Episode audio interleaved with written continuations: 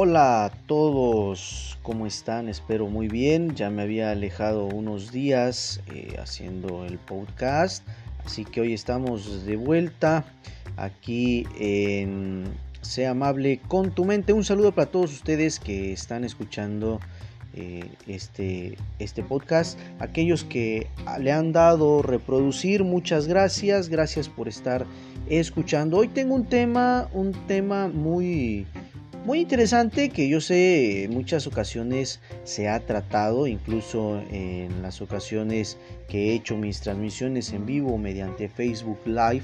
Bueno, pues es un tema que se ha tratado y quiero hoy, hoy precisamente Día de la Juventud, hablar sobre esto, eh, que muchos jóvenes, bueno, pues están pasando, no, incluso los jóvenes y los mismos adultos, es sobre el síndrome, el síndrome del corazón roto, este síndrome que muchas ocasiones, bueno, pues hemos escuchado, hemos escuchado hablar de él y, conocemos muy poco, se conoce muy poco, eh, muchas personitas tienden a ir a terapia porque pasan por esta situación y que honestamente no conocen eh, cómo poder eh, sanar esta parte, ¿no? El síndrome del corazón roto, bueno, pues es un estrés físico o emocional intenso que se da en la pérdida de un ser querido o una fuerte discusión puede rompernos literalmente el corazón, pues sí, el síndrome del corazón roto o cardiopatía de Takotsubo presenta síntomas similares a los de un ataque cardíaco, como dolor en el pecho, dificultad para respirar, pero normalmente es temporal, no deja secuelas, esa es la ventaja, y no afecta a las arterias coronarias como un infarto, sino al músculo cardíaco.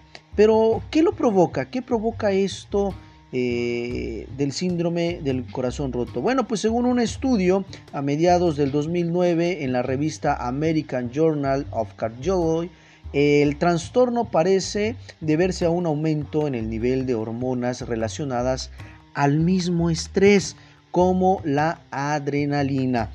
Las arterias no se ocluyen, sino que es el músculo cardíaco al que se resiente y debilita hasta el punto de que el ventrículo izquierdo adquiere una forma cónica.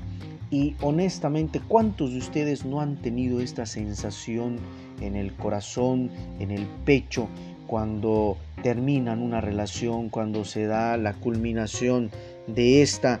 Y bueno, la mayoría de las personas eh, han padecido de esto. Incluso en lo personal, cuando nos enamoramos en la secundaria, en la preparatoria, pasa todo, todo esto, todo por amar, todo por sentir esa, esa, esa emoción, ese sentimiento que nos genera cierto placer en algún momento y displacer en algún otro. Y este displacer bueno pues se ve eh, cuando sentimos esto que es el corazón roto. Los adolescentes y los jóvenes lo padecen a menudo incluso los adultos lo podemos padecer cuando estamos eh, laborando cuando perdemos un empleo cuando estamos eh, pensando que bueno pasan situaciones eh, complicadas en la vida y honestamente todo, todo en la vida tiene solución, solamente que los pensamientos, esos pensamientos que nos generan negatividad, cargas negativas, están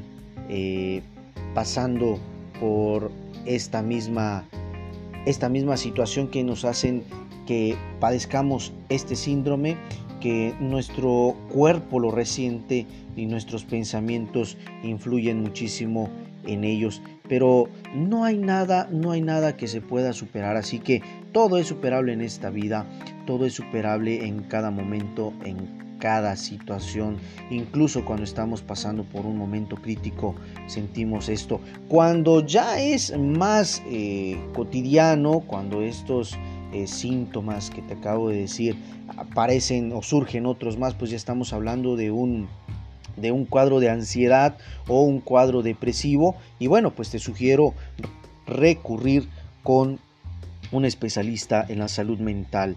Fíjate que se estima que entre un 1 y un 2% de los sujetos diagnosticados de un ataque cardíaco sufren en realidad este síndrome.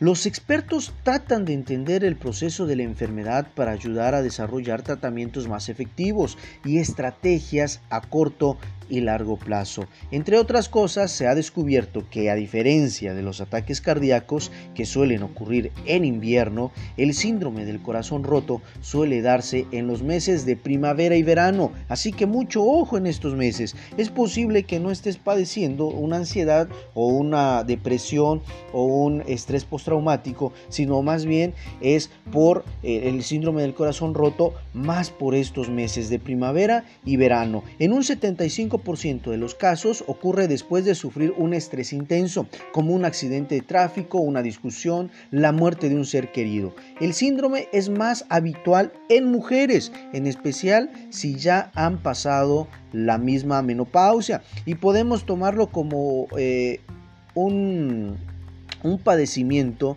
en el cual, bueno, pues nos genera este malestar esta sintomatología, podríamos llamarle, que podemos confundirla con otro tipo de, de enfermedades y que honestamente pues en muchas ocasiones puede ocasionarnos eh, confusión, ¿no? Más si no conocemos o no le damos el trato como debe de ser, el tratamiento, si no reconocemos las emociones, las emociones son importantes para poder reconocer eh, qué está pasando conmigo, qué está pasando a mi alrededor y la mayoría de las, de las personas, bueno, pues tiende eh, a pasar por esto. ¿Y cuántas veces, cuántas veces tú has tenido estos momentos de angustia, quizás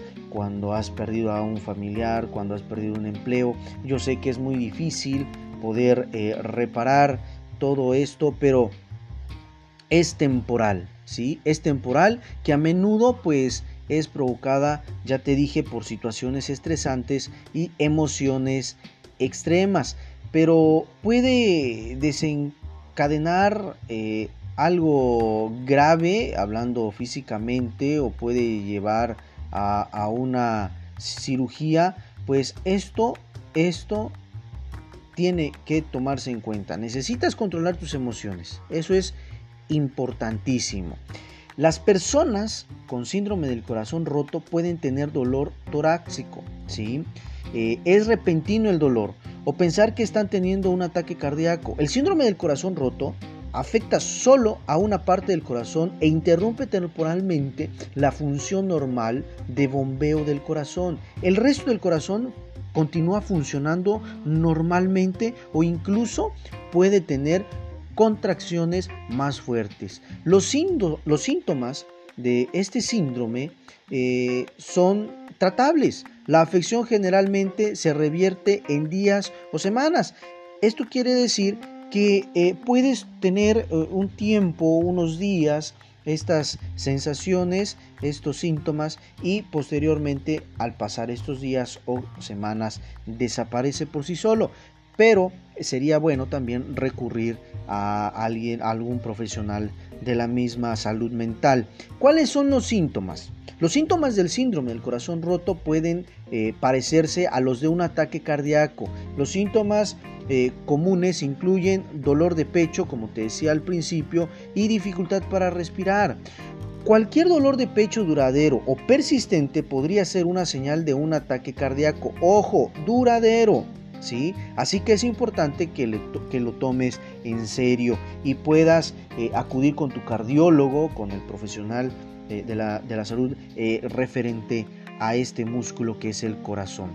¿Cuándo nosotros podemos consultar al médico? Si tienes cualquier dolor en el pecho, latidos del corazón muy rápidos o irregulares o dificultad para respirar después de un suceso estresante, sería muy bueno acudir a urgencias. Esto pasa cuando algunas personas llevan una impresión, cuando tienen eh, emociones extremas o un momento muy estresante, pueden a recurrir al médico, en confianza puedes hacerlo.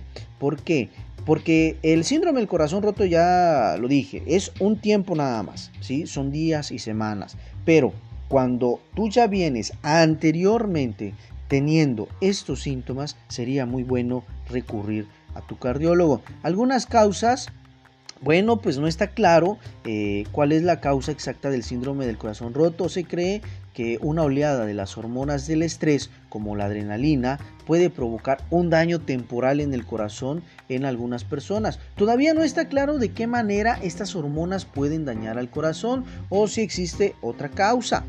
Todo esto eh, se va dando por estudios, por... Eh, observaciones que se van eh, realizando de manera científica y se sospecha que pueda tener un papel la constricción temporal de las arterias grandes o pequeñas del corazón. Las personas con el síndrome del mismo corazón roto también pueden presentar una diferencia en la estructura del músculo cardíaco. Por lo general existe una situación física o emocional intensa antes de que se produzca el síndrome del corazón roto. Algunas desencadenantes posibles del síndrome eh, son las siguientes.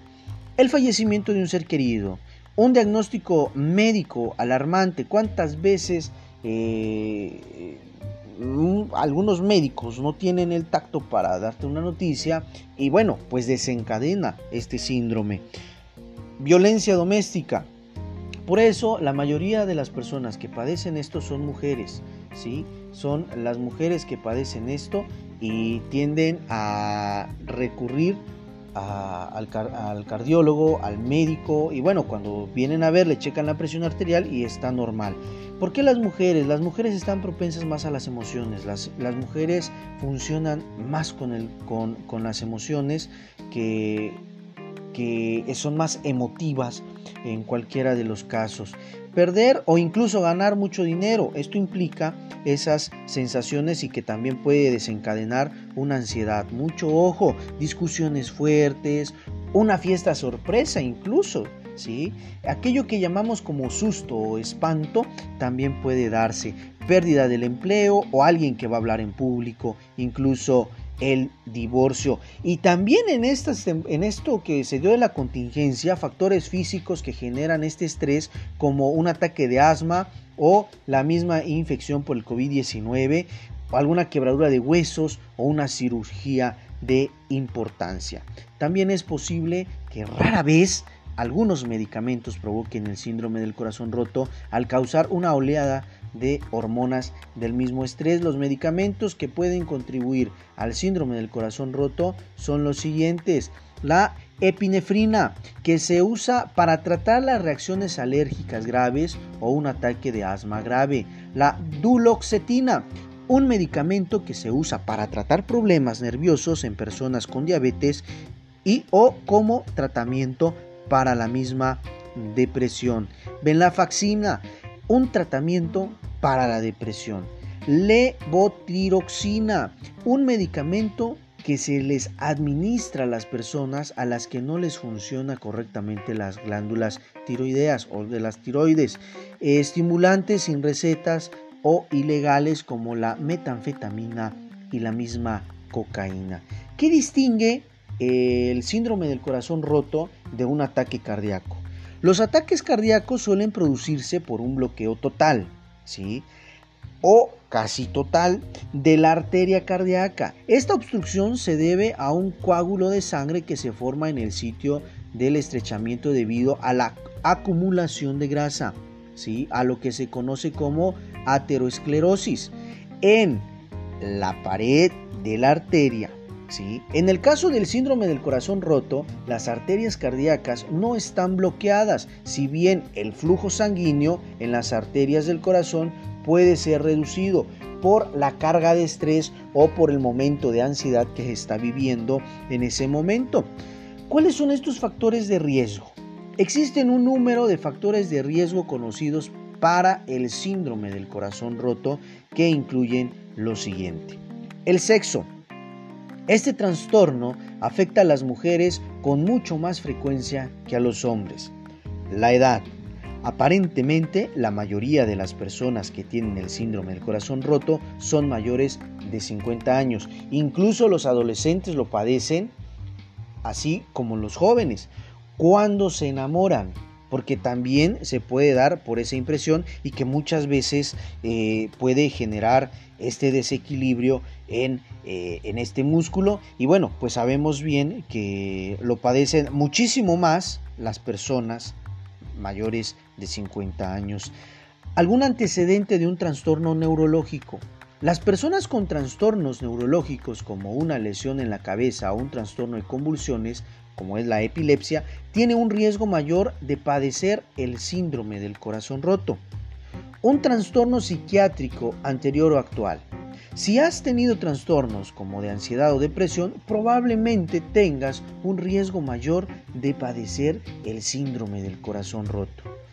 Así que ya sabes cuáles son algunas, algunas de las características de este síndrome, incluso cuáles son los factores de riesgo que pueden generar este síndrome del corazón roto y que también puede traer algunas complicaciones. Y esto es en casos muy raros. El síndrome del corazón roto eh, es eh, fatal, sin embargo, la mayoría de las personas que experimentan el síndrome se recuperan rápidamente y no tienen efectos duraderos. Es fatal en el sentido, por ejemplo, si tú ya estás padeciendo una cardiopatía eh, muy intensa o que ya tienes alguna deficiencia en tu corazón. Otras complicaciones incluyen la acumulación de líquido en los pulmones, que se conoce como edema pulmonar, presión arterial baja, la hipotensión, las interrupciones en los latidos del corazón y la misma insuficiencia cardíaca. También es posible que puedas tener el síndrome del corazón roto de nuevo si tienes otro evento estresante. Sin embargo, las posibilidades de que esto ocurra son bajas. ¿Cómo podemos prevenirlo? ¿Cómo puedes prevenir tú esto? Eh, algunas veces eh, va a ocurrir aunque la mayoría de las personas no experimentan una segunda aparición, muchos médicos recomiendan el tratamiento a largo plazo con beta bloqueadores o medicamentos similares que bloquean los efectos potencialmente dañinos de las hormonas del estrés en el corazón. Reconocer y manejar el estrés en tu vida también puede ayudar a prevenir el síndrome del corazón roto, aunque actualmente no hay una evidencia que lo demuestre. Es importante que tú puedes eh, en casita, eh, donde quiera que estés, eh, puedes mantener la calma, puedes realizar algunas, algunos ejercicios, algunas actividades que tú puedas utilizar. Y fíjate que el COVID-19, esto que se está dando hoy en día con este virus, aumenta también los casos del síndrome del mismo corazón roto. Y estas investigaciones se realizaron de la clínica de Cleveland en Estados Unidos. Han encontrado un aumento significativo en pacientes que experimentan miocardiopatía por estrés, también conocido como síndrome del corazón roto. Durante la, pandemia de COVID-19, según publica eh, en la revista JAMA Network Open, Así que la cardiopatía por estrés ocurre en respuesta a la angustia física o emocional y causa disfunción o fallo en el músculo cardíaco. Es por esto que se necesita mantener eh, la, calma, es muy fácil decirlo, yo lo sé, pero se necesita mantener la calma, no estarse sobreinformando sobre lo que es el COVID. Y esto pues ha provocado múltiples niveles de estrés en la vida de las personas. Incluso te puedo decir que en consultorio llegan personitas con esta, este padecimiento que muchas veces es desconocido y da mucho temor en las personas que lo están padeciendo. Y no solo están preocupadas de que ellos o sus familiares se enfermen, sino que se enfrentan a problemas económicos y emocionales, problemas sociales y problemas de eh, abandono, aislamiento. Eh, todos, todos nosotros podemos eh, generar una, una mejora en este tipo de síndrome. Así que el estrés puede tener efectos físicos en nuestro cuerpo como nuestros, nuestro corazón, como lo demuestra eh, los eh, diagnósticos eh, crecientes de miocardiopatía por estrés que estamos experimentando en esta, en esta temporada, en estos meses que bueno, pues está dando lo del confinamiento en algunos lugares, en algunos lugares de nuestro país, aquí en México, así como en nuestro estado. Las causas de, las, de la miocardiopatía por estrés, también conocida, como te lo dije en un, hace un momento, Takotsubo, que bueno, aún no se conocen eh, completamente. Sabemos ya de las alteraciones físicas y alteraciones médicas que se puede dar como reacción en las personas por los mismos eventos estresantes, ya sean físicos o emocionales. Por eso es importante que se mantenga la calma. Mientras la pandemia continúa evolucionando, el autocuidado durante este momento difícil es fundamental para la salud de nuestro corazón y nuestra salud en general. Eh, es importante que para aquellos que se sienten abrumados por el estrés, pues comunicarse con, con un profesional de la salud mental o acudir con el cardiólogo para eh, poder determinar qué es lo que está ocasionando esta afección médica. Y bueno, pues el ejercicio, la meditación y la conexión con los familiares y amigos al tiempo que mantienen distancia física y medidas de seguridad también pueden ayudar a aliviar esta misma ansiedad. Así que, bueno, pues sabemos un poco de esta miocardiopatía por estrés generalmente, bueno, pues se trata con medicamentos para el corazón para disminuir la presión arterial y disminuir la frecuencia cardíaca. Se puede recetar otros medicamentos para ayudar a controlar el mismo estrés. Así que vámonos poniendo las pilas, vámonos a ser amables con nuestra mente y darle esta voluntad, esta buena voluntad a nuestro corazón eh, que tiene que ver con el síndrome del corazón roto, no solamente con las situaciones emocionales, con las situaciones económicas, sino también con esto del COVID-19, que bueno, pues está dando para aquellos que se encuentran eh, en, casa, que no están saliendo, que están llevando a cabo los protocolos. Es sugerible, lleva bien los protocolos para que no pueda generarte ningún estrés, ninguna ansiedad y bueno, pues mantener los protocolos sanos es muchísimo mejor que caer en una compulsión y en una obsesión para ello, como lo decía en el podcast anterior sobre la limpieza, que tiene muchísimo que ver con esto mismo, nos genera un estrés y es ahí donde nosotros debemos generar la tranquilidad. Mantente comunicado con tus familiares y lleva a cabo los protocolos ante la contingencia. Bien, este fue el podcast de hoy. Eh, me da mucho gusto que me hayan escuchado. Para aquellos que están reproduciendo el podcast, les envío un abrazo enorme a distancia deseándole lo mejor. Para aquellos que deseen ver mis transmisiones en vivo, pueden buscarme en Facebook como eh, Wilber Gordillo, me encuentran en Facebook. Eh, las transmisiones las realizo cada sábado o cada domingo, cada fin de semana. Estoy con ustedes. Probablemente eh, esté subiendo más adelante el tema o lo esté transmitiendo en vivo. Así que eh, un saludo para todos ustedes, aquellos que están escuchando este podcast. Espero estén muy bien de salud y eh, ante esto de la pandemia, de esta contingencia que se está dando, lo lleven de la manera más saludable. Y como siempre, les digo, hagan el amor y no la guerra. Aparte de que es más sabroso, les disminuye los niveles de estrés, les disminuye la ansiedad y lo mejor, te relaja el cuerpo. Así que haz el amor y no la guerra. Y me escuchan en el próximo podcast. Eh, estaré haciendo todo lo posible por estarlo subiendo cada tema distinto, ya sea entre semana, hacerlo cada semanita eh, o cada dos días por semana, ¿sale? Eh, espero estén muy bien. Un saludo desde Chiapas, México, para todos ustedes, donde quiera que me estén escuchando. Un saludo para ti y que tengas un, un excelente mes de agosto. Así que nos quedamos, nos cuidamos y mantenemos una salud mental estable. Recuerda, sé amable con tu mente. Chao y me escuchan para la próxima.